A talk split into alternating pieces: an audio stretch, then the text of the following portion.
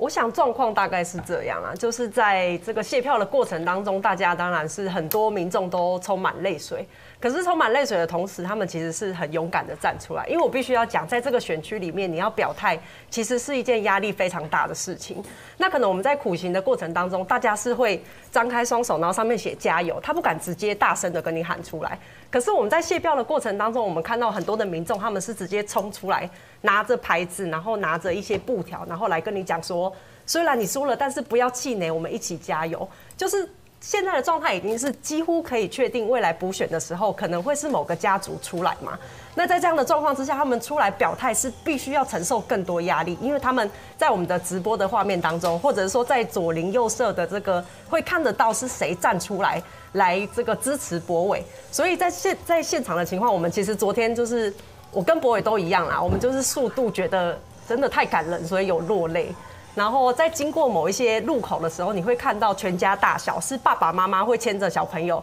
一起在路口，然后他们举的牌子是什么？上面就写着“感谢付出，继续勇敢”。所以我们自己会觉得说，在这整个过程当中，因为我们毕竟是一个才上任二十一个月的团队，那跟对方比起来，他们已经在这边二十年了。那我们二十一个月的团队，说真的，我们真的。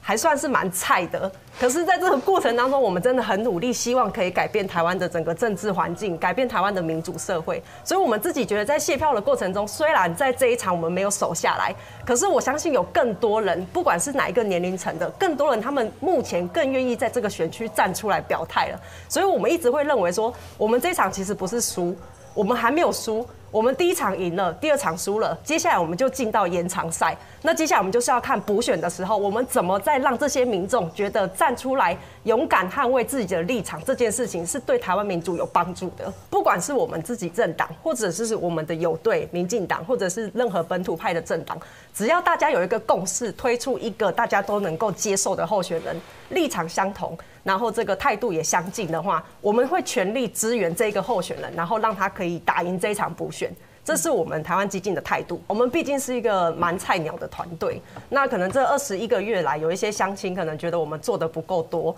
但其实我们真的没有觉得说这一场有输，因为我们我们可以看到这是。台湾有史以来罢免案里面投票率最高的一场罢免，他的投票率高达五十一趴，表示好，你今天国民党动用全党的力量，想要来欺负我们台湾基金，欺负我们唯一一席的立法委员。可是，在这个过程当中，其实是有更多人看不下去的，有更多人是站出来的。像我们昨天谢票的时候，其实在乌日出发，就有一对这个姐妹，她们共同来出现，她说。他们爸，他们本来想要阻止他们爸妈去投票，因为他们爸妈都是支持国民党的。可是后来他们爸妈就跟他们讲说，我们不会去投同意票，我们会投不同意票，因为我们看不下去，我们看不下去一个年轻人，他只是因为这个政治立场的不同，那今天就要被这样全党来攻击一个人，这件事情他们看不下去。那最后开票出来之后，发现说啊，他是被同意罢免掉的，所以他们其实也很舍不得，很不甘，所以那一对姐妹就来到现场，然后。就是一直狂哭，那我们当然也就是安慰他们。所以对我们来说，我们不觉得这一场罢免是失败的。虽然我们没有把博伟这一席立为守下来，会对台湾的这个不管是国会的席次，还是说对各位民主前辈感到很抱歉。可是。我们这一场就算是这样子结束了，我们不觉得自己有失败，我们会觉得这是一场漂亮的选战。当然，我们有做的不够多的地方要继续反省，可是还是要呼吁大家，接下来我们进到延长赛的时候，或甚至我们到公投，或甚至到未来的选举的时候，就表示国民党他们只要动员全党的力量，他们还是有办法回来，还是有办法去达成他们用仇恨动员，或者是说用一些不好的方式想要把你拉下来，这些情况都还是存在的。所以就表示我们台湾的民主很有可能会进两步退一步。那今天我们退了这一步之后，我们就得想办法坚强起来、茁壮起来，然后去进两步。那主要针对提告这件事情，其实朱立伦的部分我们是有我们党主席陈义起有去提告的。那我们接下来就看这个法律上面怎么来进行这件事情。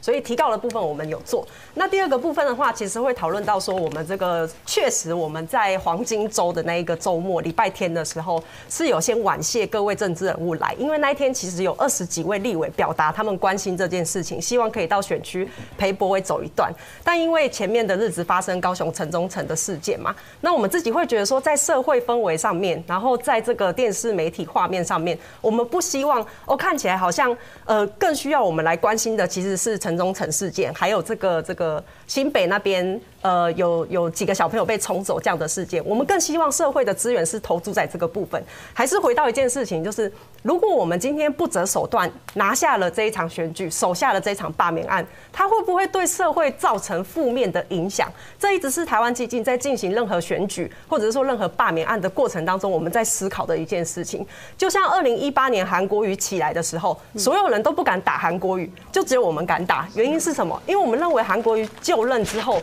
对台湾的民主社会是一个伤害。如果我们今天选择不讲实话，我们今天选择就是跟大家一样顺应这个民意，然后我们当选了之后，请问我们在那个位置上，我们还敢讲真话吗？所以这也是为什么我们在这个过程中，或许有一些策略我们真的有做的不够好的地方。这边我们当然要诚心的这个反省。然后，但是我们觉得在这整个过程里面，我们每一个决策真的都是考量到台湾目前的民主社会到底要怎么做才会是台湾民主。对台湾民主来说最好的方式，所以我们其实认为每一个决策点，包括这个我们跟友队这边互相讨论的这些决策，我们自己都认为说我们并没有。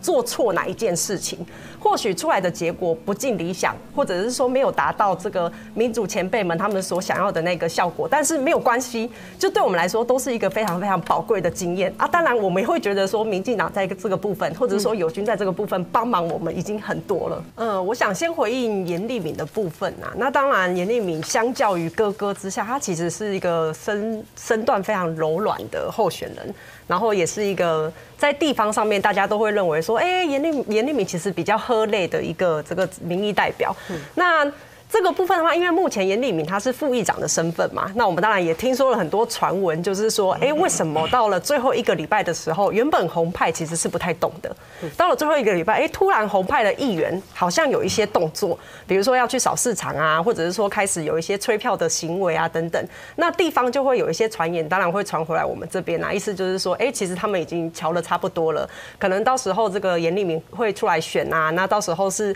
呃这个这个哥哥去当议长。那副议长的位置就空缺出来了嘛？会不会有这样子的情况？那这些当然都是地方的传言啊。那对我们来说，我们的角色就是你也知道，我们就是一个小党，连要去告人的这个能力都有点筹不出来了。我们当然就是只能听。那我们也问很多前辈的意见等等。但确实，严立明出来的时候，对于大家来说是比较不好进行的。但是在这边必须要讲一件事情吼，就是说整个严家其实我们是社会大众是会一起来看的，整个严家的部分。